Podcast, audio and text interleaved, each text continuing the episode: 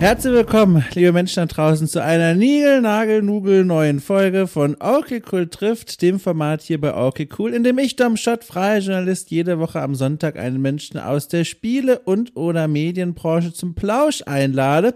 Und so war es auch dieses Mal. Ich durfte eine Person einladen, oder ich habe eine Person eingeladen, äh, die ich mir ganz dringend vors Mikro gewünscht habe, seit ich sie zum ersten Mal quasi im Fernsehen gesehen habe.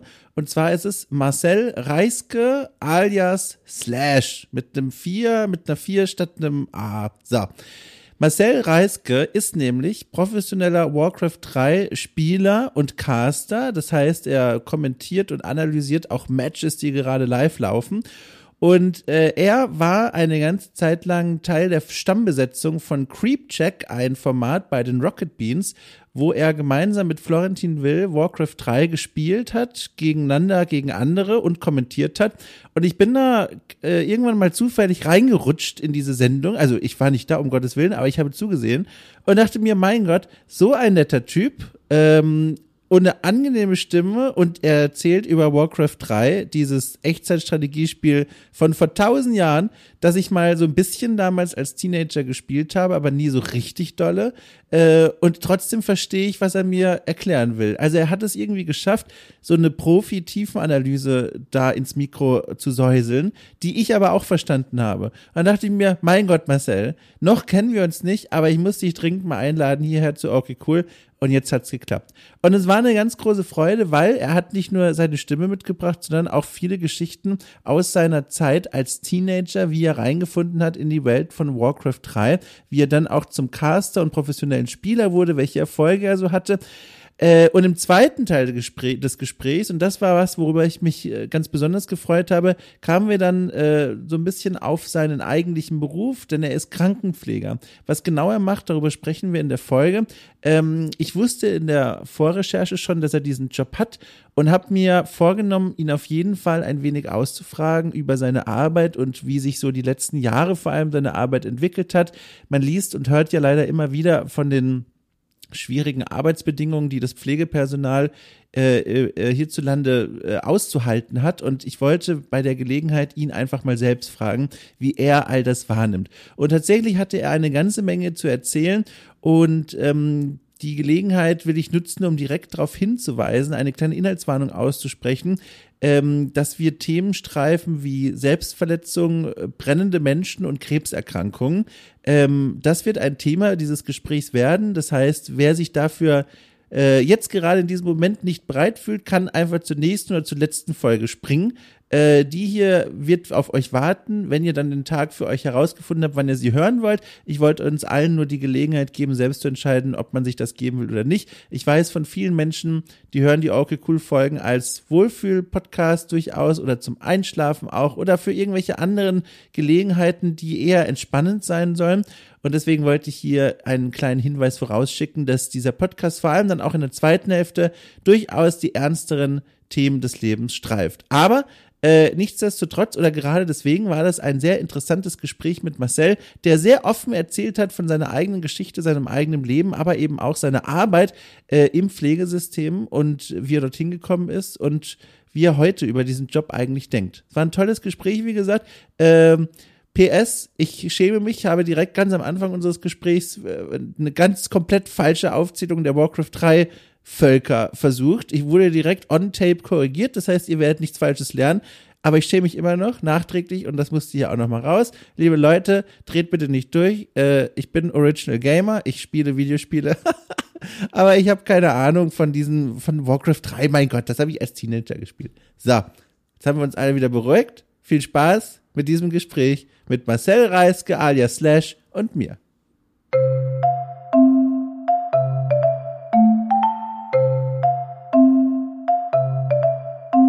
Das ist immer so einer der, der spannendsten und für mich schlimmsten Momente, wenn ein Gespräch langsam zu Ende geht und ich mich verabschiede und ich Angst habe, dass die Person, die quasi auf der anderen Seite der Leitung sitzt, denkt, ach okay, alles klar, er verabschiedet sich, also beende ich den Browser und schalte den PC aus, weil dann ist alles zerstört und das wäre, das wäre ganz, ganz furchtbar. Ja, das, das glaube ich. Das hatten wir jetzt gerade. Wir haben eine Halloween-Folge aufgenommen für den Thinkpäckchen-Podcast, viereinhalb oh. Stunden oh, und äh, bei demjenigen, der es aufgenommen hat, ist die Festplatte gecrashed. Das heißt, wir haben fast fünf Stunden umsonst aufgenommen. Um Gottes Willen. Ja. Wie, wie macht ihr das denn jetzt? Also nehmt ihr nochmal neu auf oder? äh, Also der Plan jetzt aktuell ist, dass er irgendwie zu so einem IT-Laden geht und guckt, ob er seine Festplatte noch irgendwie auslesen kann.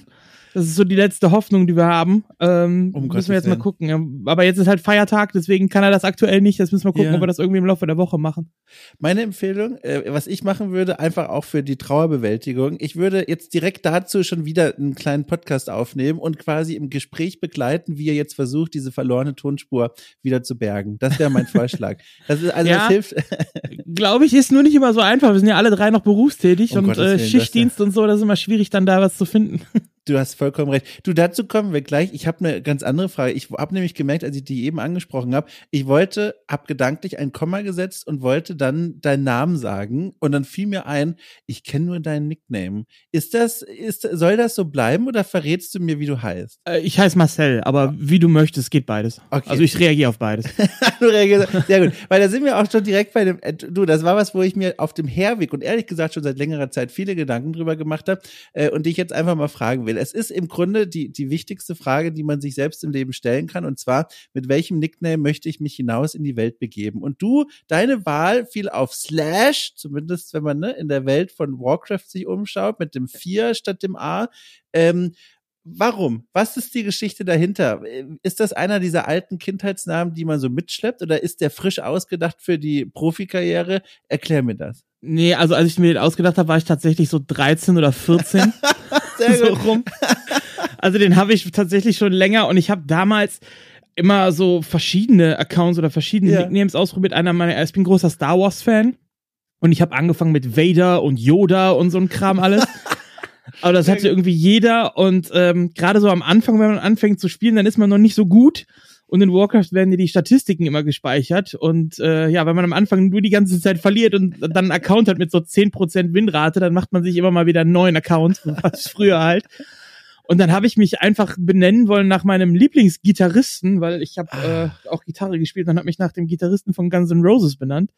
Und äh, ja, als ich so 13, 14 war, das ist jetzt über 20 Jahre her, da war halt Leadspeak ganz modern und deswegen Ja. die 4 als A. Das ist eine fantastische Geschichte, vor allem auch sehr nachvollziehbar. Äh, Ich habe selber auch so eine Geschichte mit verschiedenen Nicknames, die ich damals äh, bemüht habe. Die waren aber alle, also ich finde bei weitem nicht so cool wie deiner. Vor allem also auch, wenn man in die Teenagerzeit zurückdenkt. Ich, ich nenne hier einfach mal äh, schlagwortweise welche, die ich damals gewählt habe. Achtung, halt dich fest. Ajax der Große. Okay. Ja. Wolf, Wolfenkrieger. Ja. Pyromanic Guy. Der, der ist am stärksten, da fehlt auch das 2000 oder 2K oder ja, so. genau. Und Ja. jetzt habe ich einen, Achtung, mit dem bin ich äh, relativ zufrieden. Den, da ist es jetzt auch zu spät, aber der ist jetzt schon, der steht bei Twitch fest, der steht bei beim PlayStation Network fest und so weiter und so fort. Und Achtung, ja, äh, da- das muss ich kurz dramat, dramaturgisch aufbauen, weil ich dafür mit genau der richtigen Person spreche. Meine Idee war, als ich mir den habe einfallen lassen, ähm, der soll im Idealfall über Stadion-Lautsprecher toll klingen. Weil in meiner Welt natürlich dachte ich, okay, ich werde ja eines Tages natürlich E-Sportler sein, wie es immer so ist. Und dann sitzt man da auf diesem Stuhl, umringt von 100.000 Zuschauerinnen und Zuschauern und dann wird der Nickname durch die Stadionlautsprecher gebrüllt und das muss, muss toll klingen. Und deswegen landete ich bei dem Namen, Achtung, Dom Potato. Schlecht ist nicht, oder? Nee, ist auf jeden Fall so ein Alleinstellungsmerkmal. Also ich mag ja auch äh, Nicknames, die eigentlich relativ absurd oder einfach sind. Ja. Also auch wenn ich am Stream bin und so, da sind schon ein paar coole, die mit ankommen. Ich hatte auch mal eine Zeit lang als mein, mein Smurf-Account, also als zweiter Account hatte ich an Skeletor gedacht. Oh, also anstatt Skele oh, anstatt. Skeletor habe ich Skeletor genommen. Auch ja. finde ich auch sehr gut. Wie ist es denn mit Slash? Ist das, du hast jetzt gesagt, das ist so ein Ding aus der, aus der Teenagerzeit. Ist das ein Name, bereust du den mittlerweile oder ist der einfach schon so in deine Identität übergegangen? Es ist jetzt einfach so. Äh, es gibt Schlimmeres. Also ich sag ich mal so. Und ich habe ja äh, bin mit dem Namen in Warcraft zumindest damals sehr bekannt geworden und deswegen habe ich ihn auch einfach beibehalten. Also mich jetzt noch umzubenennen und so Ja. wäre wahrscheinlich dann auch äh, nicht so ganz sinnvoll. Aber ich finde, es gibt Schlimmeres. Der ist okay. Der klingt jetzt natürlich so so ein bisschen so ja, kitschig, würde ich mal vielleicht sagen. Aber ähm, ja, ich finde es jetzt nicht wirklich schlimm. Also da gibt's Schlimmeres. Das ist schon ganz spannend, weil das, das impliziert ja, wenn du so erzählst von dem Nickname und der Warcraft 3 oder Warcraft-Geschichte vielmehr, du hast schon als Teenager angefangen, dieses Spiel zu spielen. Bin ich da richtig? Also Warcraft 3 seit Teenager-Zeiten. Äh, ja, also mit Release, ne? Vor Ja. 20 Jahren jetzt, ja. Ich muss, ich muss einfach diese große Frage stellen. Wie, warum, wieso? Wa warum diese, wie bist du auf dieses Spiel gekommen? Ich fange einfach mal da an. Warum dieses? Weil selbst vor 13, 14 Jahren gab es viele andere Spiele im Spielregal, äh, die viel Zeit für sich in Anspruch genommen hätten, wenn man sie gewählt hätte. Aber deine Wahl fiel auf dieses Ding. Warum? Also ich war eigentlich schon immer fasziniert vom Genre Echtzeitstrategie. Ja. Ähm, hatte damals selber noch gar keinen PC, aber mein bester Kumpel, so damals, ähm, Nachbarsjunge auch, also hat dann schräg gegenüber gewohnt, dem sein Vater, der hatte einen PC und da haben wir dann äh, Echtzeitstrategie spielen können, weil damals gab's das noch gar nicht auf Konsole und so. Ich Ja, hatte einen ja. Super Nintendo und sowas gab's da halt nicht. Und äh, ja, war von dem Genre fasziniert und hab dann damals mit Siedler, mit den ganz alten Sachen angefangen. Command and Conquer, KKND und den ganzen Kram, den es dann noch gab, StarCraft dann natürlich auch. Und äh, ja, ich wollte immer zu Hause Echtzeitstrategie spielen, ging aber nicht, weil ich hatte halt keinen PC. ja. Und ähm, ja, war da großer Fan von und irgendwann habe ich dann mal eine Playstation bekommen, die Playstation 1. Ja. Und auf der Playstation 1 gab es ja tatsächlich Echtzeitstrategiespiele und unter anderem Warcraft 2. Und dann habe ich Warcraft 2 auf der Playstation 1 mit Controller gespielt. Ich stelle mir das sehr schlimm vor übrigens. Ja, im Nachhinein ist es das auf jeden Fall. Wenn ich da heute dran denke, denke ich, wie habe ich das damals geschafft? Aber ich habe es wirklich durchgezockt auch. Ja. Und äh, ja, war total begeistert, dass ich auf der Konsole spielen darf. Und irgendwann war es dann soweit, dann war ich dann alt genug und meine Eltern haben dann eingesehen, dass so ein PC vielleicht auch, na, natürlich das alte Argument, was man immer hat, ich brauche den ja auch für die Schule. Selbstverständlich, ja. Ne? Irgendwann habe ich sie dann überredet bekommen, habe einen PC gekriegt und der war äh, dann gerade so die Zeit, wo auch es dann Richtung Warcraft 3 ging. Und das war dann das erste Spiel, was ich mir geholt habe für den PC und äh, habe damit angefangen und war total begeistert, weil es eben auch diese zusätzliche Komponente des Rollenspieles und des Mhm. Levels und so noch mit drin hatte und so. Und dann war das auch genauso die Zeit, wo E-Sports gerade groß geworden ist. Ich war damals großer Giga-Fan, habe immer Giga geguckt, später Giga Ah. E-Sports und so alles. Und da hat man dann irgendwelche Namen gehört von Okrana und SK und MTW und die Clans und sowas alles. Und so mit 13, 14 war das natürlich mega cool. Und ja, Warcraft war ja damals, wenn man so weltweit guckt, das Top 2 äh, E-Sports-Spiel Mhm. nach Counter-Strike 1.6. Und das war dann so das Ding, worüber ich in, in E-Sports überhaupt erst äh, reingekommen bin. Also da kam dann viele Faktoren im Prinzip zusammen. Meine Liebe für Echtzeitstrategie plus E-Sports generell fand ich cool und habe dann gesehen, ey, das ist vielleicht sogar eine Chance, da reinzukommen und so. Ja, und habe dann irgendwann mit Schulkameraden, wie man so kennt, die die ersten Clans gegründet äh, unter eigenen Namen und so. Und darüber ja, ging es dann irgendwann immer weiter. Das ist hochspannend. Ich, ich habe ganz viele Anfängerfragen im Verlauf unseres Gesprächs. Ich hoffe, du hältst das aus und wenn nicht, dann, dann spring einfach ab. Ich fülle dann die restliche Stunde einfach im Monolog, dass ich versuche, den Rückzug quasi zu decken von dir. Aber bis dahin werde ich einfach jetzt ein Fragezeichen nach dem nächsten auspacken, über das du schmunzeln wirst. Ich fange bei einem an. Okay, ich, ich, versuche so spannend wie möglich zu formulieren. Okay, ähm, in der Welt von Warcraft 3 gibt's drei mächtige Fraktionen. Die Menschen, die, ähm, ich glaube, es sind Nachtelfen, ja, aber es ist sehr lange, her, dass ich das gespielt habe, und Orks. Und deine Wahl, zumindest die, die Fraktion, oder wie man es auch immer nennt, die du heute am meisten spielst, sind die Orks. Warum das? War das ein langer Findungsprozess? Ist es einfach damals so gewesen, das Design ist cool, ich spiele die ab jetzt für immer? Oder ist das so ein äh, so ein Meta-Ding, dass du irgendwann gesagt hast, okay, das sind wohl die stärksten eine Zeit lang, die spiele ich jetzt einfach für immer. Wie ist da die Geschichte? Also erstmal muss ich dich berichtigen, es gibt vier Fraktionen. Die Untoten hast du noch vergessen. Um Gottes Willen. Ich habe das damals selber gespielt. Glaubt mir kein Mensch jetzt mehr. Es glaubt mir kein Mensch. Ja. Also es gibt vier Fraktionen und ich habe damals tatsächlich, ich bin ja auch ein, wie man jetzt von ähm, meinem Lieblingsgitarrist uns schon gehört hat, ein Fan der Rock- und Metal-Musik. Ah, Und natürlich war dann die erste Wahl die Untoten, ne? Ja, Die sind ja am coolsten einfach. ja.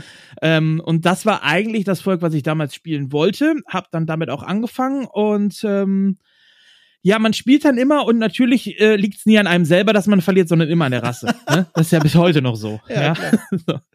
Und äh, hab dann eigentlich relativ viel rumprobiert, alles mal ein bisschen durchprobiert, alles äh, versucht. Und damals war es tatsächlich einfach so, dass es so in den Anfängen äh, meiner E-Sports Geschichte, sage ich mal. Ähm, es geht ja auch viel um Micro, also im, mhm. im Echtzeitstrategie ist Micro das, wie ich meine Einheiten bewege und die Zaubersprüche nutze und so, also die, die Kontrolle der Einheiten selber.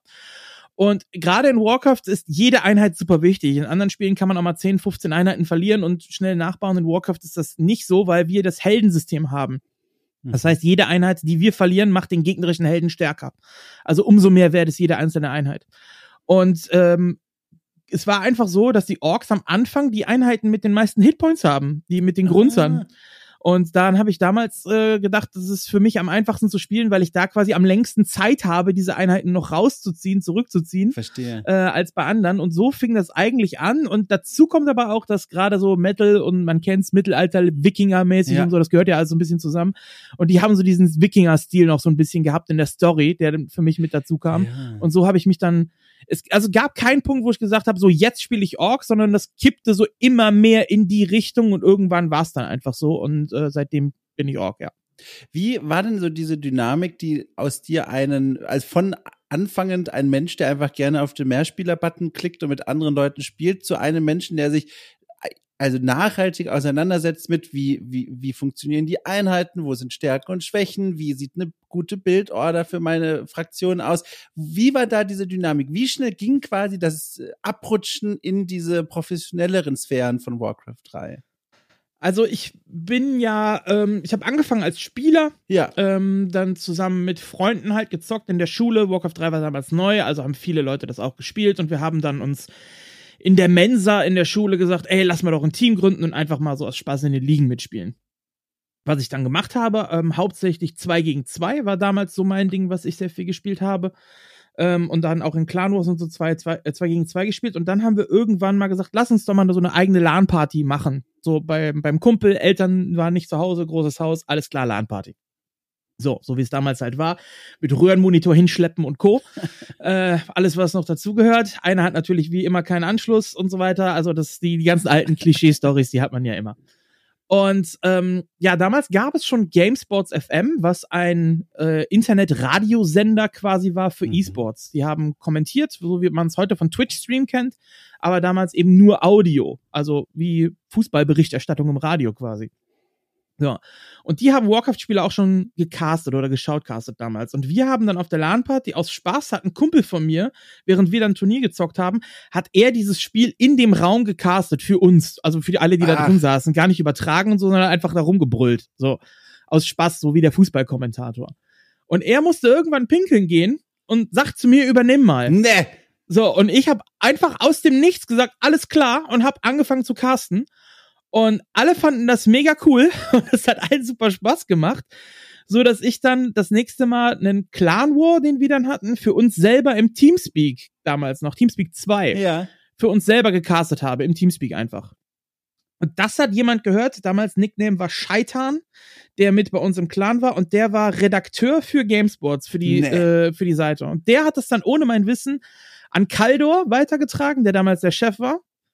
Und ähm, ja, der hat sich bei mir gemeldet und hat gesagt, ich habe gehört, du bist ein guter Caster. Ähm, wie sieht's aus? Hättest du nicht mal Bock, quasi so ein Probecast zu machen, so ein Probe-Shoutcast? Äh, habe ich gesagt, ja, klar, können wir machen, so ungefähr.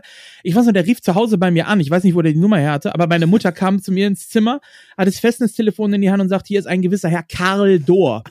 so. Und ich dachte schon, hä, wer? Ja, es war dann Karl Dohr.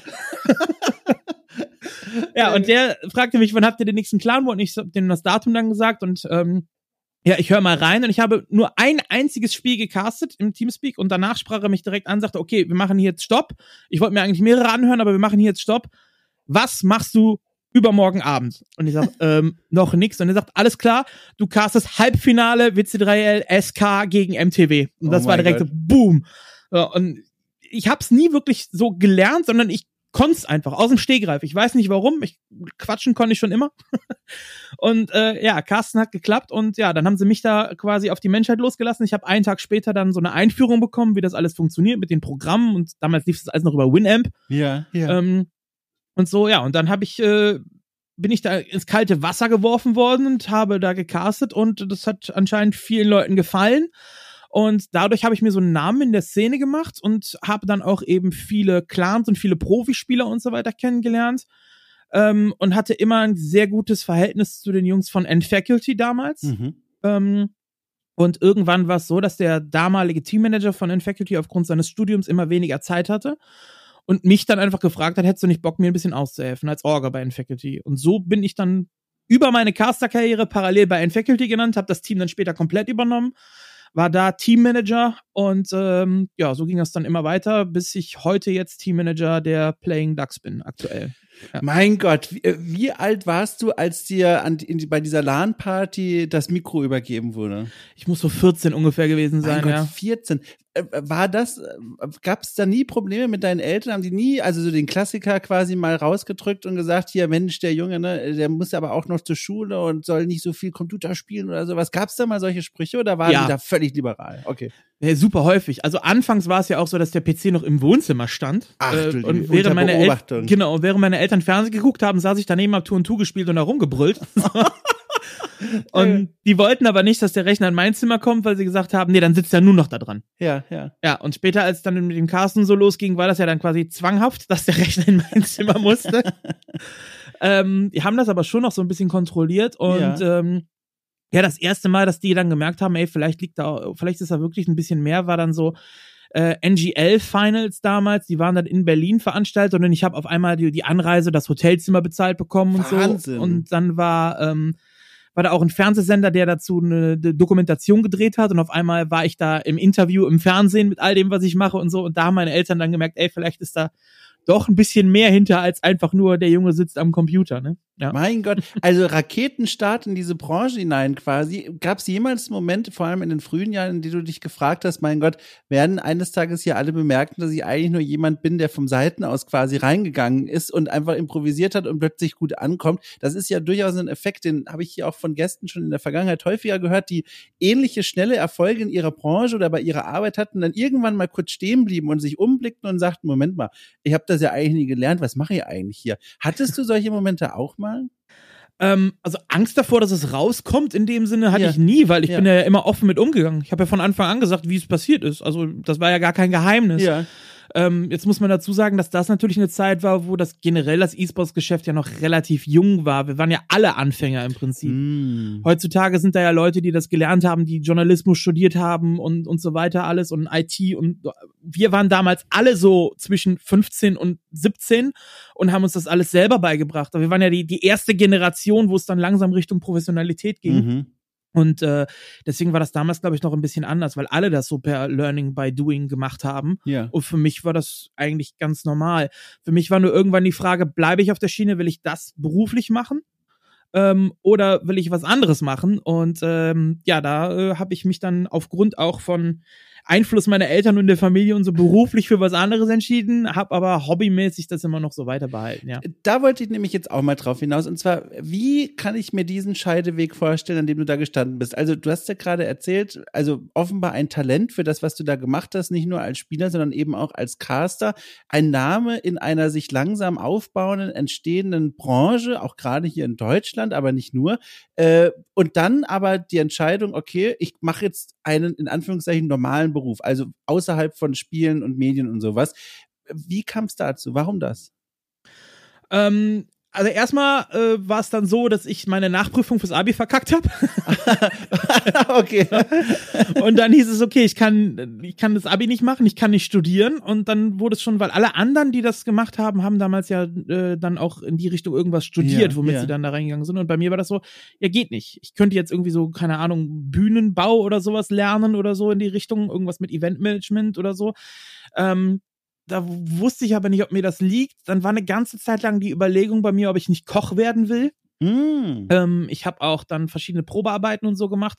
Äh, bei Kochen an sich fand ich auch schon mal schon ganz okay, hat aber auch nie so richtig geklappt.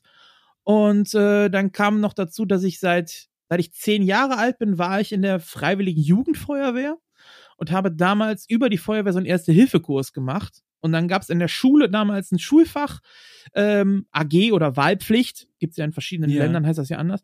Und da gab es das äh, Schulsanitäter. Und damals habe ich mir dann einfach gedacht, ey, Ersthelfer habe ich schon, ich bin schon lange in der Feuerwehr. Ich nehme das, weil dann kriege ich eine gute Note. Das war eigentlich so mein, meine Intention, das ist einfach. Ja, und darüber habe ich äh, ein paar Leute vom Malteser Hilfsdienst kennengelernt. Ja. ähm, die mich dann nach der Schule äh, quasi mit überzeugt haben, hier, du kannst doch Sani, äh, Sanitäter lernen. ja. Und damals war es noch so, ich habe noch den Rettungsassistenten gemacht. Das ist eine alte Ausbildung, die gibt's mittlerweile seit einigen Jahren nicht mehr. Mittlerweile gibt's den Notfallsanitäter. Ähm, der Rettungsassistent war so, dass man die Ausbildung selber finanzieren musste. Also man wurde nicht bezahlt, sondern man hat Oh. dafür bezahlt, die Ausbildung zu machen. Und da kommt wieder der E-Sports mit rein. Ich habe Geld mit E-Sport verdient und mir damit meine Ausbildung finanziert Wahnsinn. äh, als äh, Rettungsassistent damals. Jetzt ist aber der Nachteil zu dem Zeitpunkt noch gewesen, leider ist es heute nicht mehr so, aber die haben damals, dadurch, dass man das eben selber bezahlen musste, haben die jeden genommen, der sich bewirbt, weil das Ja. ist halt Einkommen für die. Ob die dann bestehen oder nicht, ist ja egal, aber erstmal kriegen wir dadurch Kohle. Und deswegen gab es viel mehr ausgebildete Kräfte, als es eigentlich äh, Stellen gab. Mhm. Und man hat dann so netto 800, 900 Euro im Monat gehabt, so ungefähr zu dem Mhm. Zeitpunkt, wofür man halt nicht leben konnte. Und dann habe ich gesagt, ich baue da weiter drauf auf und äh, bleib weiter in dem Bereich und habe dann Krankenpflege gelernt. Und die, die gab es nicht auch in dieser Zeit, oder lass mich anders sagen, wie leicht fiel es dir oder wie schwer fiel es dir, dieser Warcraft-Leidenschaft so ein bisschen zumindest, zumindest zur Hälfte in den Rücken zu kehren und dich eben auf die Ausbildung und auf irgendwas zu konzentrieren, was dich so richtig ins Berufsleben hineinführen würde. Weil ich stelle mir vor, die Versuchung, einfach zu sagen, nee Leute, ich mache hier schön weiter Casting und Spielen und guck mal, wie weit ich komme, die muss doch groß gewesen sein. Ja, schon, auf jeden Fall auch. Da kam aber dann dazu, dass so während meinem ersten Ausbildungsjahr kam StarCraft 2 raus. Und das hat dafür gesorgt, dass Warcraft äh, ziemlich abgeflaut ist. Ah, verstehe. Die Sponsoren sind alle abgesprungen und so weiter. Und mein Plan war zuerst, okay, ich mache mit StarCraft 2 weiter. Hab ja auch bei End Faculty beim Clan damals ein StarCraft 2 Team schon gegründet gehabt. Wir hatten alte Warcraft 3 Profis, unter anderem Miu, der damals noch äh, Rekordmeister war. Ähm, den hatten wir schon unter Vertrag für StarCraft 2 und so. Und es ging dann auch in die Richtung mit StarCraft 2. Aber das Spiel war ein gutes Spiel. Ich zock's auch heute noch ab und zu. Aber es hat nie so die Leidenschaft geweckt wie Warcraft Ja, 3 ja. bei mir. Und das hat mich nie so hundertprozentig gepackt. Und deswegen ebbte das immer mehr ab und wurde immer weniger. Und äh, ja, dazu kam die Ausbildung und so. Und dann kam es ja dazu, dass ich quasi dem E-Sports ja für acht Jahre so ungefähr den Rücken sogar gekehrt habe. Also gar nichts mehr. So hobbymäßig ein bisschen beobachtet, ja, aber gecastet habe ich ja dann fast acht Jahre lang gar nicht mehr. Aus, Zeit, aus Zeitnot nehme ich an, wegen des Jobs dann. Äh, Zeitnot und halt auch, dass, ja, Warcraft war ja quasi Ach, tot. Ne? Ja, es war ja, ja. StarCraft da, dann kamen andere Spiele und mit denen bin ich nie so warm geworden. Hab dann Warcraft immer so ein bisschen noch beobachtet, aber wenn man jetzt so acht, neun Jahre zurückgeht, das war dann die Phase, wo Warcraft eigentlich komplett tot war. Ja. Es wurde nur noch durch die Community am Leben halten, es gab keine Sponsoren und nichts mehr. ja. Und ähm, ich habe es zwischendurch immer noch wieder gespielt, so aus Spaß, aber äh, war kein Clan-Mitglied mehr, hab den E-Sport nicht so richtig verfolgt und so. Also das war wirklich nur so casual ab und zu mal eine Map zocken, eine ganze Ja. Zeit lang. Ja. Kannst du dich noch erinnern, also in welchem Jahr sind wir jetzt gerade, wo du dann so gemerkt hast, okay, StarCraft 2 ist raus und die Warcraft 3 Community, die verliert immer mehr an Bedeutung und an Zulauf? Äh, das muss so 2005, 6 gewesen sein? Ja, guck mal gerade. 2005, Äh, 6. StarCraft 2 Oh, Release, das- können wir mal gucken. Fliegen die Recherchefinger. Ich lehne mich einfach zurück und höre zu. Äh, später sogar, sogar noch. 2010 kam es raus. Ja, Ja. 2010 war es dann, genau. Ja. Jetzt habe ich die Frage vergessen, die darauf. In, die in darauf welchem Jahr das aufbaut. war, wo es Nee, genau, es, ist, es, es sollte aber wohin führen. Ach, genau, richtig. Ähm, kannst du dich noch erinnern, damals, als das dann passiert ist, mit welchem Gefühl du da so drauf geguckt hast? Also war das eher, weiß ich nicht, Ärger, Verbitterung, weil jetzt ja auch irgendwie, also so hört sich ja auch zumindest an, von außen dir so ein bisschen die Gelegenheit genommen wird, sich weiter in diese Richtung zu entwickeln? Oder dachtest du, mein Gott, äh, zum Glück, es kommt mir gerade recht. Wie, wie hast du das wahrgenommen? Also als StarCraft 2 rauskam, war das für mich schon so ein bisschen, äh, also als angekündigt war, fühlte es sich so ein bisschen wie Druck an. Ja, ja. Ähm, weil da kommt jetzt ein neues Spiel. Jetzt muss ich was Neues dazulernen, alles wieder von vorne anfangen, mir wieder einen neuen Namen machen, so Ja. ungefähr. Also so wirkte das anfangs auf mich. Ähm, ich hatte aber schon Lust drauf gehabt. Deswegen haben wir damit ja auch gestartet. Aber ähm, ja, dann, als mir das eben nicht so einen Spaß gemacht hat und so fiel die Trennung mir ehrlich gesagt gar nicht mehr so schwer, weil äh, ja, Warcraft war vorbei, dem, dem habe ich schon nachgetrauert, Ja. der Warcraft-Zeit auf jeden Fall. Viele auch damals haben ja aufgehört mit Warcraft, viele, äh, viele Freunde auch damals, die ich dann kennengelernt habe und so, haben aufgehört und ich habe anfangs versucht weiterzumachen, aber dadurch, dass ich, wie gesagt, nie so diese Liebe zum Spiel hatte, fiel mm. mir die mhm. Trennung irgendwann gar nicht mehr so schwer. Videospiele habe ich weitergezockt, dann ging es aber hauptsächlich in Richtung äh, Playstation und ja, ja. FIFA und was weiß ich nicht, alles, was man da so gezockt hat, also so Casual Games, aber ja. E-Sport-mäßig weitergezockt habe ich dann irgendwann gar nicht mehr. Und ja, und diese Trennung, die fiel mir eigentlich relativ einfach, weil zeitgleich kam dann auch erste richtige Freundin so äh, in der Ausbildung, kam dann dazu, dann eben äh, die Ausbildung selber, ja. Äh, dann äh, wurden auf einmal wurden Festivals und Konzerte und so alles interessant. Ne? Also da, da kamen dann halt neue Sachen mit verstehe, dazu für mich einfach. Ja.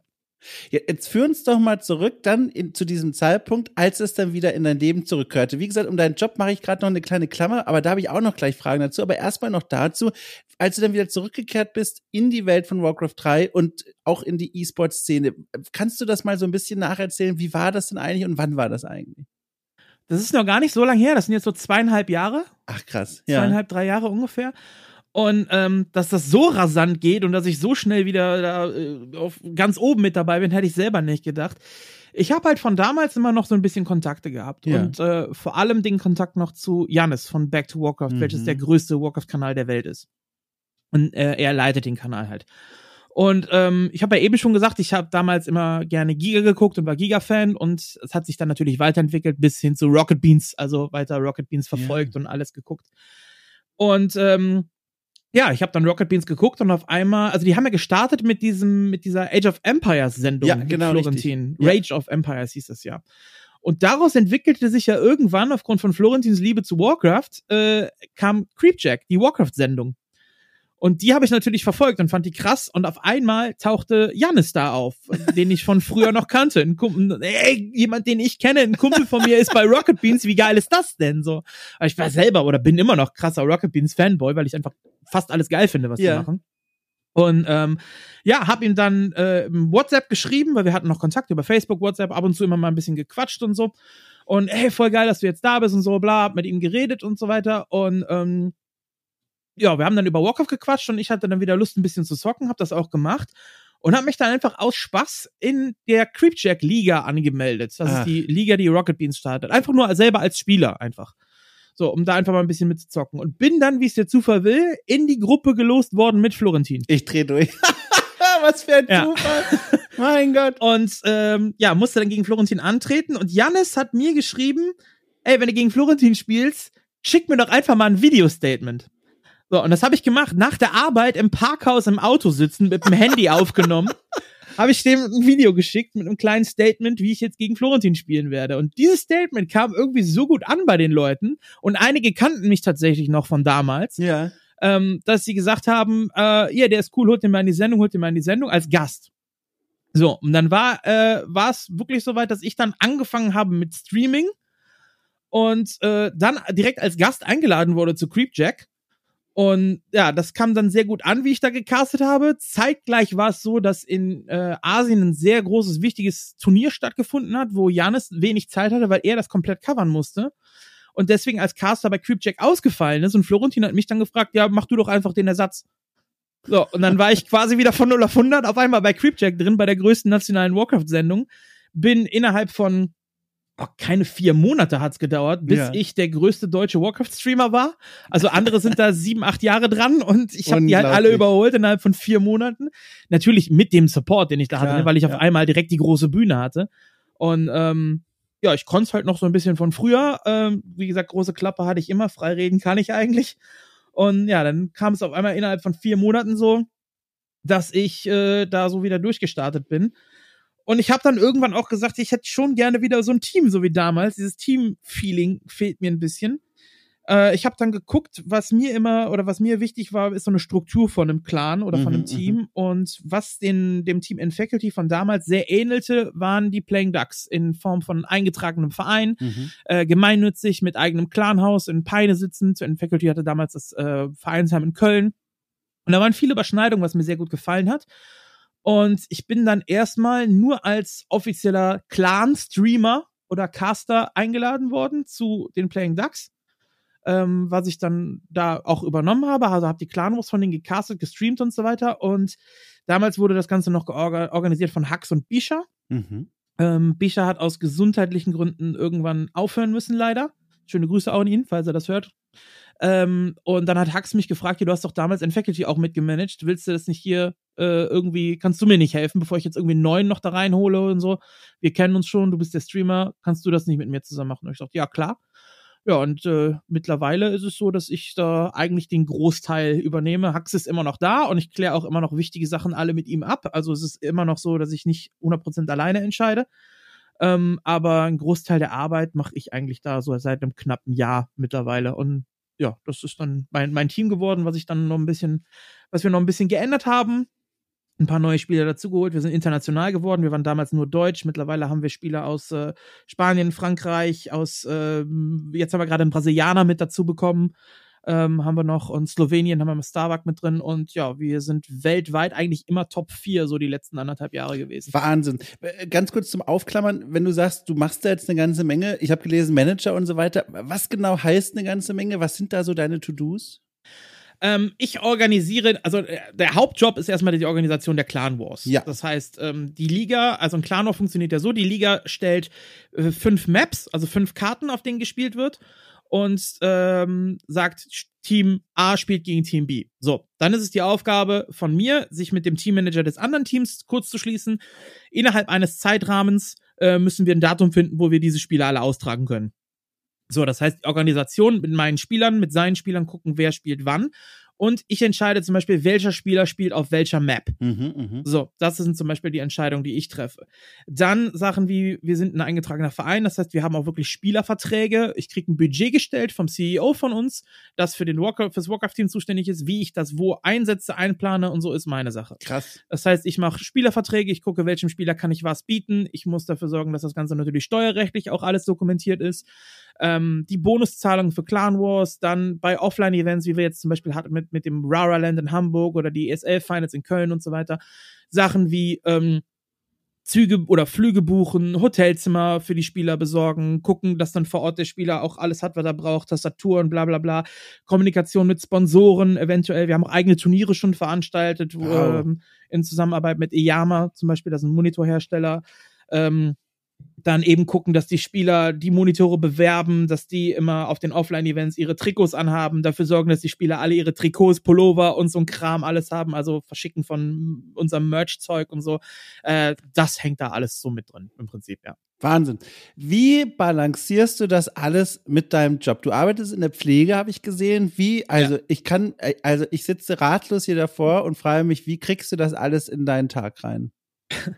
Das letzte Jahr war es, was das angeht, ein bisschen einfacher. Ja, ähm, ja. Aufgrund einer äh, blöden Sache. Ich hatte Krebs. Oh. Ich war ein Jahr lang krank Mhm. und saß im Prinzip halt nur zu Hause, konnte also im Job nicht arbeiten, deswegen hatte ich zu Hause viel mehr Zeit. Das Ja. war dafür dann okay. Ähm, aber generell, ja, es klappt schon irgendwie, aber es ist schon so, dass, also ich sag mal, auf Arbeit ist es so, andere gehen dann zwischendurch mal fünf Minuten eine rauchen oder so, nehmen Ja. sich die Zeit dafür. Äh, ich setze mich kurz hin und gucke im Discord und schreibe mit meinen Jungs und versuche parallel Sachen zu organisieren und zu planen und so. Ja. Vorteil für mich ist natürlich auch der Schichtdienst. Ich versuche meine Schichten immer so zu legen, dass ich zum Beispiel bei einem Clan War einen Frühdienst habe, damit ich den Nachmittag frei habe, um den Clan War zu casten. Oder ähm, auch mal, wenn wichtige Events sind, wie jetzt ein Offline-Turnier, was über zwei, drei Tage dauert, dann versuche ich meine Schichten so zu planen, dass ich vorher fünf, sechs Nachtdienste mache, damit ich dann danach frei habe Mhm. und so, mhm. also meinen Dienstplan eben so anzupassen, ähm, dass es da dazu auch noch äh, klappt, ja. Äh, jetzt ist es wieder ein bisschen schwerer, weil ich jetzt halt wieder 100% arbeite. Ich bin äh, krebsfrei Mhm. seit äh, April offiziell und seit Juni arbeite ich wieder auch Vollzeit. Ähm, und ja, es ist schon relativ viel zu tun. Also äh, man braucht eine gute Organisation und Koordination, um das alles äh, so hinzubekommen, ja. Ich kann mir vorstellen, dass diese Arbeit mit den Flying Ducks und, und all dem drumrum eine, auch eine super Ausgleich ist zu dem, was du in deinem Tagesjob machst, oder? Weil ich meine, nicht nur inhaltlich, man könnte unmöglicher weiter auseinanderliegen als die beiden Dinge, aber ich glaube auch, was das so an Anforderungen stellt, oder? Also äh, äh, sag, wenn ich falsch liege, aber ich glaube, das sind so zwei Dinge, die sich ergänzen und die auch so als Gegengewicht in deinem Leben ein bisschen funktionieren. Mm, nicht unbedingt, weil Ja. also viele unterschätzen in der Pflege auch den organisatorischen Aspekt. Ja. Äh, da ist schon viel Orga mit drin. Also man muss den, den OP-Plan, also ich bin in der Chirurgie, in der Neurochirurgie bin Mhm. ich äh, tätig. Man muss die OP-Pläne schon im Auge behalten. Jetzt aktuell bin ich auf einer Station eingesetzt, noch bis Januar zumindest, ähm, eine Neuro-Onco. Das heißt, äh, also auch äh, Krebsfälle da. Und die haben dann eben ähm, Bestrahlung, die haben Chemotherapie, die haben feste Zeiten und so weiter, die ganzen Patienten. Und man hat dann auf einer so einer Station auch mal gerne 15, 16 Patienten, die alle mhm. irgendwelche Termine haben. Mhm. Und die musst du so in eine Reihe kriegen, dass du die alle versorgt kriegst und dass das alles passt. Und zusätzlich kommen nebenher dann noch die Notfallklingeln und was eben noch alles anfällt. Deswegen ist der organisatorische Aspekt da doch schon auch gegeben, muss man ja, sagen. Ja. Ist natürlich was anderes, was ich organisieren muss ne? Das ja, aber ähm, also organisatorisch ist eigentlich beides schon. Was natürlich bei uns jetzt ist, ist dieses Teamgefühl, was man hat, wo man dann ähm, auch mal einen Erfolg zusammen erlebt mhm, und so weiter mhm. und so. Das ist schon äh, ziemlich cool und das ist auch so. Also mein mein Lieblingsding sind immer Clan Wars. Ja. Auch wenn die One-on-One-Turniere mittlerweile sponsorentechnisch und zuschauertechnisch größer gesehen und äh, größer bezahlt werden und so. Aber ich mag Clan Wars am liebsten. Ja weil das klingt kitschig, aber Freude, die man teilen kann, verdoppelt sich. Und wenn man das mit, mit fünf, sechs Jungs zusammen macht, mit denen man jetzt zwei, drei Jahre schon zusammen zockt und auch ein bisschen Scheiße erlebt hat und so, dann äh, ist es schon geil, wenn man dann den großen Favoriten, so wie jetzt vor zwei Wochen haben wir gegen das Team Koao gewonnen, das ist ein chinesisches Team. Oh, ich gratuliere. Danke, was klar besser ist auf dem Papier wie wir und wir haben 7 zu 5 gegen die unerwartet gewonnen. Wow. Und ähm, ja, solche Momente sind dann ziemlich cool eigentlich. Und ja, äh, ja das, vielleicht ist das so ein bisschen der Ausgleich, ja. Ich, ich, ich kann mir vorstellen, was du meinst, auch wenn ich nie auf einem Niveau gespielt habe wie du, äh, habe ich eine Clan-Geschichte. Ich habe äh, viele Jahre kompetitiv in einem Clan gespielt in Age of Mythology. Äh, das ist ja heute völlig weg vom Fenster, kannst du ja. komplett vergessen. Aber damals war das eben ein Ding. Und da habe ich auch in Clan Wars gespielt gespielt und äh, gemeinsam mit meinem Gitarrenlehrer damals, das ist alles höchst surreal, aber es war so. Und da hatte ich jeden Freitag Gitarrenunterricht und je nachdem, wie so die letzten Trainings gelaufen sind, war er sehr gut drauf oder sehr schlecht drauf. Und er, er, er ist Slowake und er hatte so eine, ich weiß nicht, es hat, er hatte immer so eine Art, seinen, seinen Akzent, der sehr hart war, noch mehr zu verstärken, wenn er unzufrieden mit mir war. Und das habe ich echt in meinem Ohr immer noch drin. Aber die guten wie die schlechten Tage, äh, das hat mich nie losgelassen. Und das finde ich nach wie vor so faszinierend an dieser Welt des E-Sports und gerade auch bei diesen Spielen, die schon ein bisschen älter sind, dass da noch bis heute so viele Leute dem treu geblieben sind. Und ich muss, habe auch den Eindruck von außen, es werden wieder mehr Menschen, die auch von außen jetzt wieder kommen und sagen, ich spiele wieder Warcraft 3 Multiplayer, oder? Ähm, Ob es bei Warcraft 3 jetzt unbedingt mehr werden, weiß ich nicht, weil es ist schon ein älteres Spiel, aber ja. wir werden, wir sind präsenter jetzt wieder, sage ich ja. mal. Mhm, mh. Da hat Rocket Beans auch sehr viel geholfen mit Creepjack. Dadurch sind viele äh, nochmal aufmerksam geworden und so.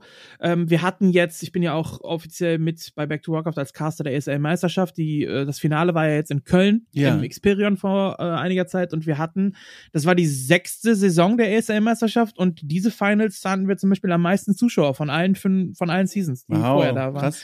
Also die Zahlen da steigen schon, aber wir sind natürlich bei weitem nicht vergleichbar ja. mit einem Counter-Strike, mit einem Fortnite oder so. Also das erkennst du ja allein daran, dass bei einem Dota-Turnier äh, Preisgelder in Millionenhöhe da sind mhm. und wir haben einen Gesamtpreispool bei der Weltmeisterschaft von 10.000 Euro für alle, die mitspielen. Also da erkennst du halt schon, dass wir schon noch ein Nischending sind. Ja. Ne? Würdest du dir wünschen, dass das Spotlight noch größer wird von Warcraft 3 oder hat es auch Vorteile, dass es einer der kleineren E-Sport-Communities ist? Es hat definitiv auch Vorteile, klar, ja. aber ähm, also wünschen würde ich es mir schon, natürlich, klar, weil äh, wenn dieses Spotlight größer wird, wenn mehr Leute da sind, ähm, hätte ich auch die Chance, dass vielleicht sogar ich meinen mein Beruf vielleicht reduziere ja, äh, auf 50 Prozent oder so und dann beruflich mehr Richtung Streaming und, ja. und Moderation und so gehe. Das wäre schon so ein kleiner Traum, ja. ja. Äh, deswegen würde ich mir schon wünschen, aber das ist halt unrealistisch, zumindest was Warcraft angeht. Aber ich habe so ein bisschen ja die Hoffnung noch in äh, Stormgate, was äh, angekündigt ist, das neue Projekt von Frostgiant. Das soll ja mm. das Echtzeitstrategie-Genre ja. wieder auf Vordermann bringen. Und das wäre eventuell was, wenn das einschlägt, wenn es so wird, wie alle sich erhoffen, wo man vielleicht in die Richtung gehen könnte. Ja. Ich sag, die Hoffnung ist da, aber man muss halt gucken, wie es läuft dann, ne? Da klingt was an, was ich auch bei meiner Vorbereitung auf das Gespräch so als Eindruck so ein bisschen mitgenommen habe. Und der kann hundertprozentig falsch sein, das ist wirklich nur ein Eindruck. Aber den wollte ich hier gerne mal in deine Richtung werfen. Und zwar, ähm, du hast zum Beispiel, an dem mache ich das jetzt mal so ein bisschen fest, vor ein paar Tagen getwittert, einen, äh, da hast du ein, ein, ein, eine Doku geteilt über das Krankheitssystem in Deutschland und dazu dann darunter zusammengefasst, Pflege, come in and Burnout kann ich davon ablesen, dass du in deinem Beruf eine Auslastung erreicht hast, wo du sagst, Leute, langsam reicht's einfach? Ja. Ähm, nicht nur ich, sondern generell die Pflege. Ja. Ich mag den Beruf super gerne und äh, ich übe den auch, wenn ich ihn ausüben kann, so wie ich ihn ausüben möchte, mache ich das super gerne. Ähm, aber was da momentan so abläuft, ist äh, ja krass. Also man regt sich eigentlich nur noch auf. So, das ist super schwierig gerade, ja. Wo siehst du denn die großen Probleme? Was sind denn die Dinge, wo du auch in deinem Arbeitsalltag siehst, das kann doch so eigentlich nicht sein? Äh, Überforderung von ja. vor allem von uns. Und das Problem ist, dass sehr viel äh, von der Politik aus nur zählt, was auf dem Papier steht und nicht, wie es wirklich ist. Mhm. Ähm, nur mal als Beispiel, wir haben sehr viele Kollegen aus dem Ausland, vor allem aus den Philippinen, jetzt mit dazu bekommen. Und da gibt es äh, qualitativ, was die Arbeit angeht, große Unterschiede. Das Ding ist, man kann sich in den Philippinen für 15 Euro ein Examen kaufen, was in Deutschland zählt. Und äh, das merkt man. Wir haben einige Kollegen, die geben an, sie hätten zehn Jahre auf einer Intensivstation gearbeitet und wissen noch nicht mal, wie ein Blutdruck gemessen wird, mhm. zählen aber offiziell als examinierte Fachkräfte hier in Deutschland. Und mhm. äh, ja, das müssen wir dann mit auffangen, die anderen äh, Leute, die da mitarbeiten. Es gibt auch äh, andere Kollegen aus den Philippinen zum Beispiel, die, die super gut sind, die von Anfang an kommen. Die, die Sprachbarriere ist da, da mhm. kann man eben aber niemandem einen Vorwurf machen, wenn ich ins Ausland gehe, ist die Sprachbarriere auch da, gar ja, kein Thema. Ja. Ne? So.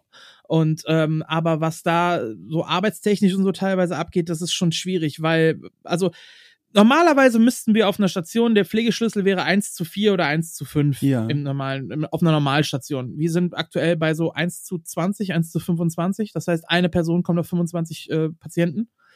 Äh, und wenn dann eben du noch einen Kollegen mit hast, der auf dem Papier als examiniert zählt, faktisch aber nicht wirklich was drauf hat, musst du dem seine Patienten auch noch übernehmen und dann auch alles kontrollieren, was er macht, weil er auch zusätzlich Fehler machen könnte. Ja, ja.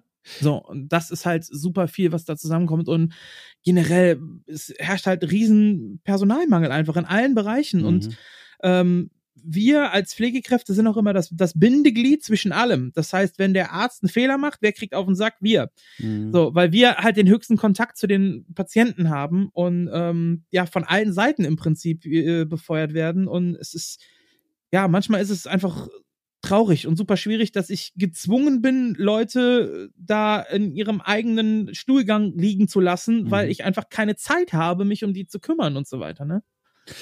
Waren diese Probleme in dieser Dramatik auch schon vor der Pandemie so oder wurden die durch die Pandemie nochmal verschärft in deinen Augen? Nee, die waren auch vorher schon ja, da. Also ja. ich mache den Job ja jetzt auch schon ein bisschen länger. Ja. Äh, ich habe mein Examen gemacht, 2011 habe ich mein Examen gemacht ähm, und seitdem bin ich ja in der Pflege zuständig in verschiedenen Bereichen, verschiedene Stationen und so weiter, größtenteils Intensivpflege.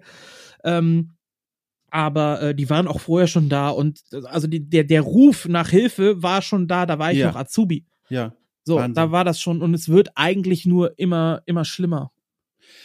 Wenn mal ganz doof gefragt, was ist es eigentlich, was dich dann da noch in diesem Job hält? Weil ich höre dir zu und, und allein von den Beschreibungen von dir und auch deiner Kolleginnen und Kollegen, die ich auch in den letzten Monaten gelesen habe oder mir auch erzählt wurden, sitze ich davor und denke mir, mein Gott, wie, wie hält man das aus in diesem Job? Was, was hält dich da? Ähm, eine Art von Verpflichtung so ein bisschen ja. auch. Ähm, ich fühle mich manchmal so ein bisschen da verpflichtet und aber ganz ehrlich muss ich auch sagen, äh, ich habe eine Miete abzubezahlen, ich habe ein Auto abzubezahlen, ja, ich habe einen ja. Kredit laufen, so und äh, jetzt noch was anderes zu lernen. Mhm. Äh, ich bin jetzt auch Mitte 30, so jetzt noch mal eine Ausbildung zu machen und auf einmal äh, vom vom Gehalt her und so dann natürlich auch komplett runterzufallen und so und ähm, da müsste ich meinen ganzen Lebensstandard ja auch wieder runtersetzen und so und ja, Pflege ist so das, was ich kann. Ja. Ähm, und da habe ich im Normalfall auch Spaß dran, je nachdem, ne, was da ist. Also es gibt auch Tage im, im Job, wo ich sage, okay, heute, heute hatte ich echt Spaß. Jetzt ist es bei mir, gerade was Pflege angeht, momentan ein bisschen anders. Also da muss ich was länger ausholen, weil ich bin ja eigentlich, also mein, mein Bereich, wo ich am liebsten zuständig bin, ist die Intensivstation. Äh, mhm, so, und ähm, das klingt jetzt für Außenstehende vielleicht ein bisschen komisch, aber äh, die liebste Art von Patienten ist mir ein Patient, der im Bett liegt, der beatmet ist, der eine Dialysemaschine laufen hat, der vielleicht noch fünf, sechs Perfusoren am Laufen hat und der kreislauftechnisch instabil ist. Jemand, wo ich mein ganzes Wissen anwenden muss, anwenden kann und gefordert werde. Mhm. Und am Ende des Dienstes sagen kann, ja, ich habe es geschafft, ich habe hier äh, für jemanden richtig was geleistet. Mhm. So, das ist das, was mir in der Pflege Spaß macht. Jetzt habe ich nach meiner Krebserkrankung ist es so, dass ich erstmal bis Januar auf einer Normalstation jetzt noch eingesetzt werde, weil ich eben über ein Jahr krank war und Mhm. die äh, Leitung gesagt hat, ich soll langsam erst wieder reinfinden und nicht direkt 100% voll auf Intensivstation Mhm. äh, gehen, sondern erst auf Normalstationen und den Leuten da vielleicht auch noch ein bisschen zeigen, die Leute noch ein bisschen anleiten und so.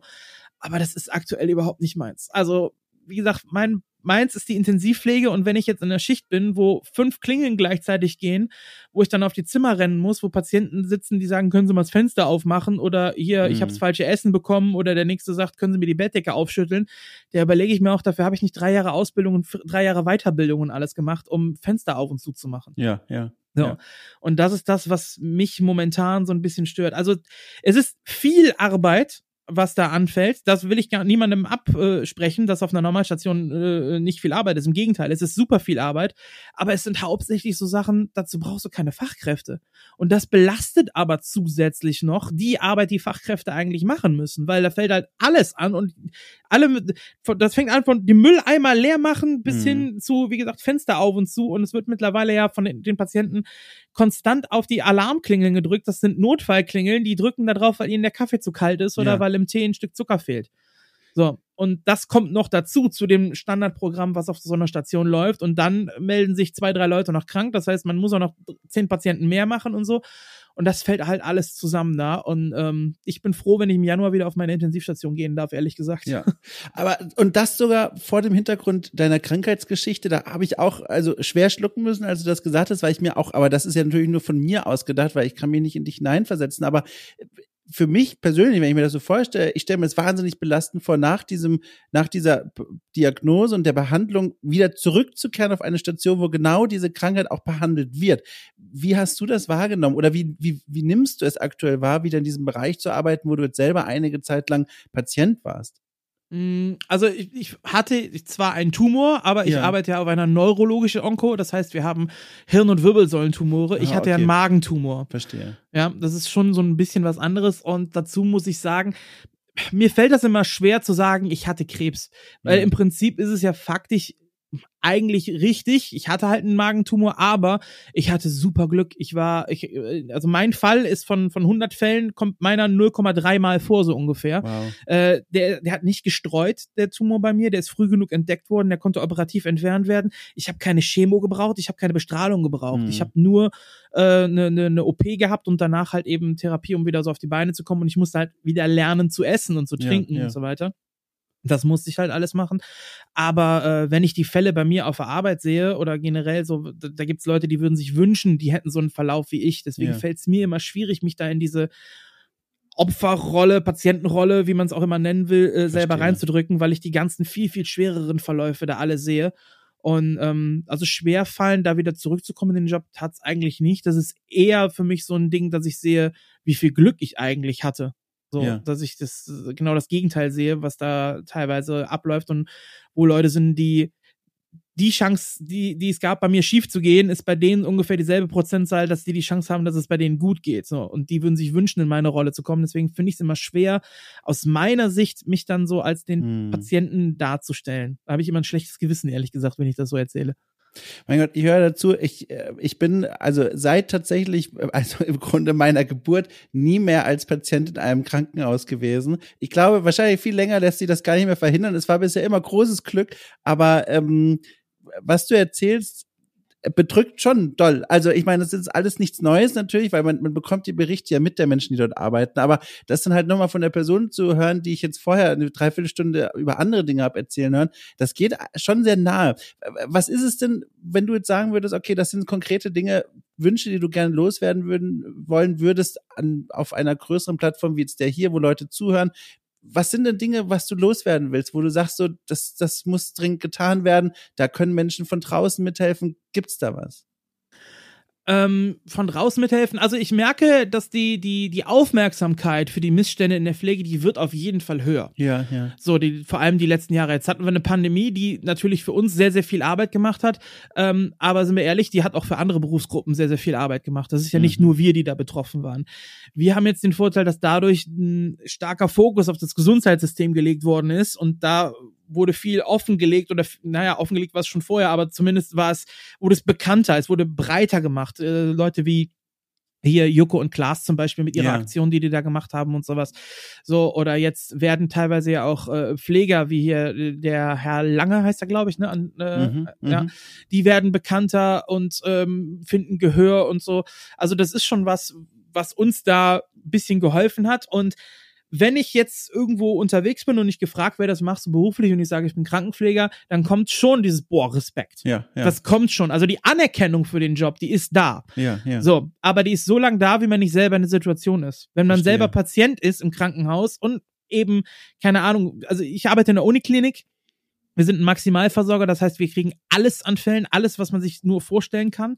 Und dann sitzt halt mal der Patient mit dem gebrochenen C im Warteraum und sitzt da fünf Stunden und wartet. Der kriegt aber nicht mit, dass im Nachbarzimmer gerade ein Kind reanimiert wird. Mhm. Ja, das merkt er nicht. Beschwert sich dann aber, warum er denn da fünf Stunden sitzt und warten muss. Kann ich verstehen aus der Sicht, weil er nicht weiß, was Ja, los ist, ja, aber ja. Wie gesagt, wenn ich außerhalb, dann heißt es boah, Respekt, aber wenn man selber in der Situation ist, äh, jeder Patient fühlt sich selber immer am schlimmsten und jeder Patient ist selber der, derjenige, der am dringendsten behandelt werden muss. Dem ist nicht so. Also dieses große Ganze zu sehen, das würde ich mir vielleicht mal wünschen, dass sich es ist ja nicht so, dass die Leute sich da hinsetzen und einen Kaffee trinken und dich fünf Stunden warten lassen ja, ja, ja. sondern die versorgen die Fälle, die schnell versorgt werden müssen. Und so ein gebrochener C, ob der jetzt heute oder übermorgen versorgt wird, ist nicht so wild wie ein Patient, der jetzt gerade kreislaufinstabil ist und droht zu sterben, zum Ja, Beispiel. Ja? ja. Das ist halt was komplett anderes. Und es ist nicht nur einmal passiert, dass ich aus dem Reanimationszimmer rauslaufe und ein Notfallmedikament holen muss, Adrenalin, was weiß ich, irgendwas, ja. Ähm, und während ich da über den Flur renne und wirklich in, in Eile bin, von Angehörigen aufgehalten werde, die mir dann äh, versuchen zu erzählen, dass doch bitte die Bettwäsche gewechselt werden Mhm. muss oder so, weißt du? Das ist nicht nur einmal vorgekommen, sowas gibt's halt. Wir müssen in der Pflege eben auch mit Diskretion arbeiten. Das heißt, wir, es ist ja auch unser Job, dafür Ja. zu sorgen, dass nicht alle immer alles mitkriegen. Ja. Ne? Aber dieses Wissen im Hinterkopf zu behalten, hey, vielleicht sind da Sachen, die jetzt gerade wichtiger sind, als dass ich meinen neuen Kaffee bekomme. Ja.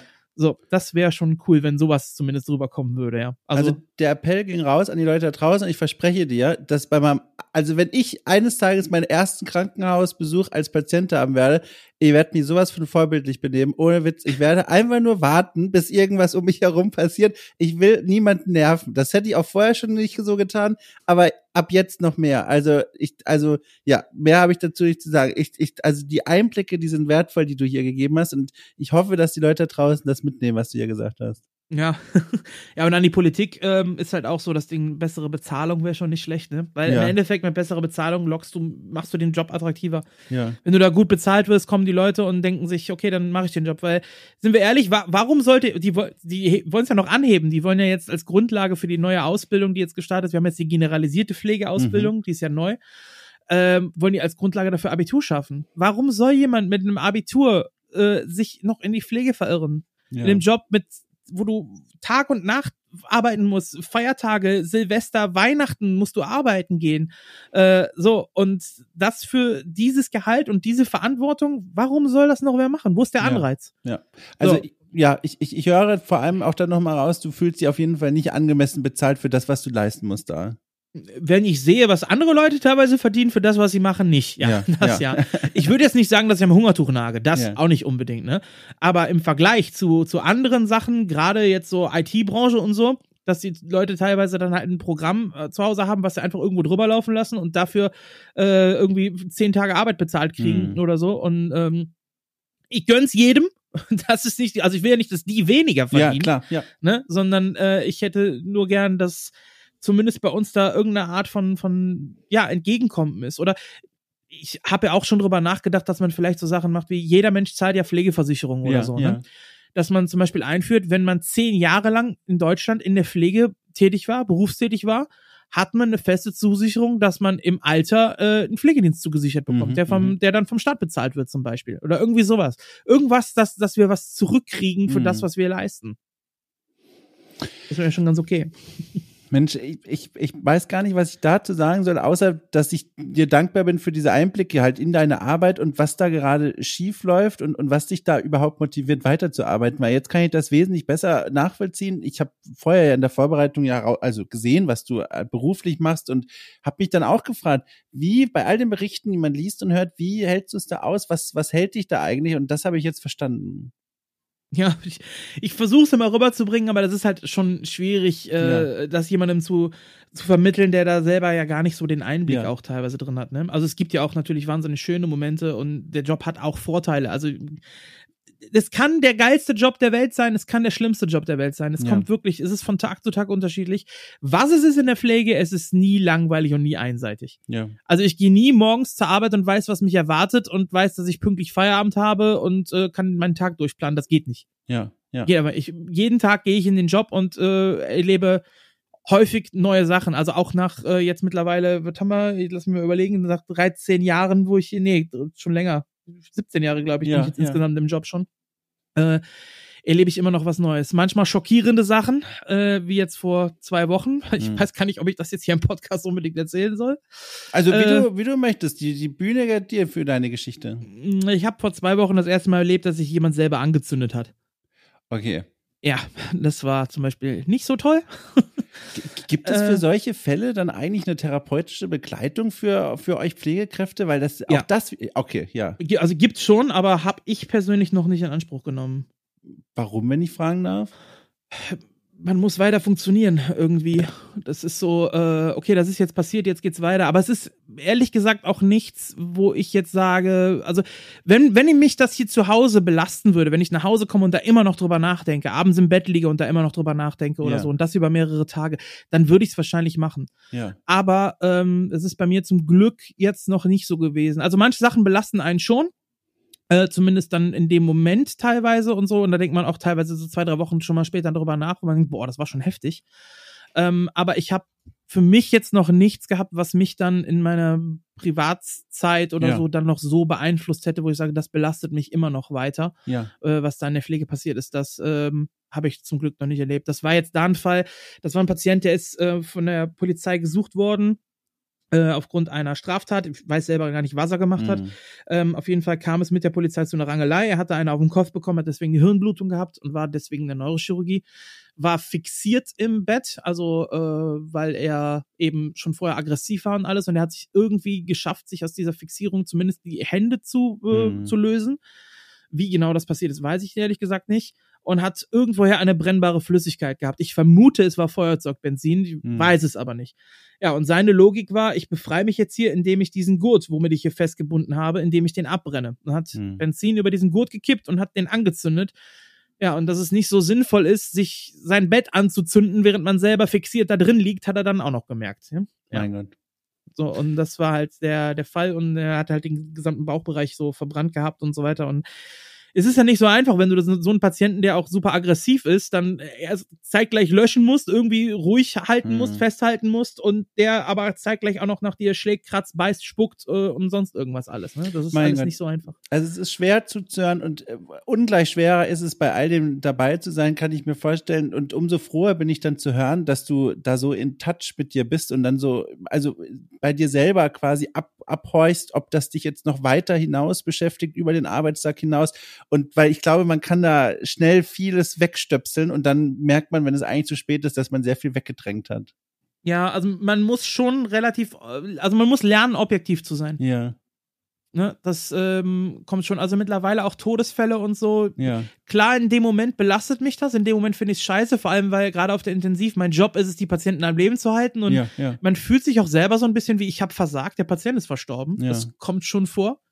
Ähm, aber wenn ich Feierabend habe, habe ich Feierabend. Dann nehme ich das nicht so mit nach Hause, außer was halt hart ist, ist so bei, bei Kindern. Hm. Und da muss ich sagen, finde ich den, den, den Tod selber, der dann eintritt und so den Moment, klar ist der sch schlimm, aber viel, viel schlimmer finde ich äh, den Moment, wenn die Eltern davon erfahren hm, hm. und die Reaktion der Angehörigen zu sehen. Das, das ist das, was mich dann am, am ehesten noch belastet, ja ich eigentlich mir fällt im Grunde kein Weg ein, von hier aus eine Abmoderation einzuleiten, obwohl es an der Zeit wäre. Ich versuche es einfach mal auf diese Weise. Und zwar mit aller Ehrlichkeit und von ganzem Herzen danke ich dir für dieses Gespräch und für deine Arbeit sowieso, die du da machst jeden Tag, auch gerade nach der eigenen Krankheit. Also allergrößten Respekt. Ich hatte keine Ahnung, was hier in diesem Gespräch ganz genau passieren wird. Ich wusste nur, als ich mal Creepcheck, diese Sendung, bei der du mitgewirkt hast, gesehen habe, auch eher zufällig, dachte ich mir, mein Gott, was für ein sympathischer Typ mit einer, also ohne Witz, so angenehmen Stimme. Ich verstehe nur sehr wenig von dem, was er da sagt, über irgendwelche Warcraft-Builds. ähm, aber ich möchte ihn gerne mal einladen. Und dann stellt sich in der Vorbereitung raus, auf dem Papier schon einfach ein spannender Mensch, der coole Dinge macht. Und dann stellt sich heraus, hier, hier im Gespräch, immer noch ein spannender Mensch, der nicht nur coole Dinge macht, sondern auch noch super sympathisch ist, wie er hofft und gedacht. Und deswegen einmal wirklich ohne Witz ein ganz großes Dankeschön. Äh, ja, danke, dass ich hier sein durfte und mal so ein bisschen erzählen durfte. Auch, ja. ja. also es hat mich sehr gefreut und ich drücke dir so hart, die Gelenke es nur zulassen, die Daumen für deine zu, äh, zukünftige Arbeit und die, die Flirt, sage ich mal, mit der E-Sport-Szene und überhaupt im kompetitiven Spiel mit Warcraft 3 und so weiter, dass sich das alles so entwickelt, wie du willst und wie, es, wie, wie du es dir wünschst. Und äh, abschließend nehme ich vielleicht noch eine kleine Empfehlung mit, die uns wieder zurück in seichtere Themengewässer führt, weil ich habe keine Ahnung was ist denn so, so für mich als Wahlinteressierten die nächste Möglichkeit, bei irgendeinem tollen Warcraft-Turnier reinzuseppen? Was steht denn da so als nächstes an, wo du sagst, hier, Dom, nimm mal die Fernbedienung in die Hand, alter Mann, und guck dir mal dieses Spiel an? ähm, also so als nächstes wäre, wäre der 15. November. Ja. Da findet zum Beispiel ein 2 gegen 2 Turnier statt, wo auch zwei von meinen Jungs mitspielen. Das äh, ist die Twin Trophy. Ach toll. Äh, und am Wochenende davor starten die Finals der Community Ladder. Wir haben mit W3 Champions ja ein eigenes Programm gegründet, eine eigene äh, Ladder gegründet, ähm, wo die Community da, das gemacht hat, was Blizzard selber verkackt hat mhm. mit Reforged. Und äh, da machen wir alle, ja, so jede halbe Jahre gibt es ein Final. Also die Leute, die sie am besten performen in der Ladder, die treten da gegeneinander an. Das wäre das nächste, äh, was da äh, rankommt. Das heißt, der 12. und 13. November wäre das. Mega geil. Ja. Ich habe es mir auf gleich drei verschiedenen Zetteln notiert. Ich werde das nicht verpassen. Wenn du, wenn du aber an. gar nichts mit Warcraft anfangen kannst, nur so als Info. Ich habe ja. auch noch einen Podcast über Popkultur. Das ist das Think-Päckchen. Ach du. Den gibt's auch noch. Sehr gut, dass du sagst, liebe Leute da draußen, der ist verlinkt in der Folgenbeschreibung. Guckt's euch an, da findet ihr ihn wieder. Toll. Du, ja. ohne Witz, nochmal ein ganz großes Dankeschön. Ich umarme dich aus der Ferne und äh, wünsche dir von Herzen alles Gute. Danke ebenso. Und vielen Dank für alle, die bis jetzt sich mein Gelaber angehört haben. das werden sehr viele sein. Ich vertraue darauf. Tschüss. Ciao. So, das war's. Das war mein Gespräch mit Slash, dem Profi Warcraft 3 Spieler und der sonst auch viele andere spannende Dinge zu erzählen hatte. Ich hoffe, es hat euch gefallen und wenn dem so ist, dann seid doch einfach mal herzlich eingeladen, okay cool bei iTunes, Spotify, Apple Podcasts und Co. mit Sternchen zu bewerfen. Das freut mich ganz doll, aber auch die Menschen, die dank eurer Bewertung an diesem Podcast finden und genießen können. Und ansonsten möchte ich außerdem darauf hinweisen, dass es hier gerade rumort hinter der Paywall von Okay Cool. Äh, denn für knapp fünf Euro im Monat könnt ihr mehrere extra Podcasts jede Woche freischalten, hören, genießen, in denen ich mich mit anderen Gästen aus der illustren Welt der Spielekultur treffe und über Games spreche. Und warum rumort es da? Weil einige neue Formate in Planung sind, einige alte wurden revamped und neu auf den Tisch gelegt. Da passiert gerade eine ganze Menge. Guckt euch einfach mal an. Auf der Steady-Übersichtsseite könnt ihr euch das anschauen. Und ansonsten bleibt mir nicht viel anderes zu sagen als ein großes Dankeschön fürs Zuhören. Wir hören uns ganz bald wieder. Gute Nacht, guten Morgen, guten Tag und liebe Grüße. Sei euch die Hand gereicht. Tschüss.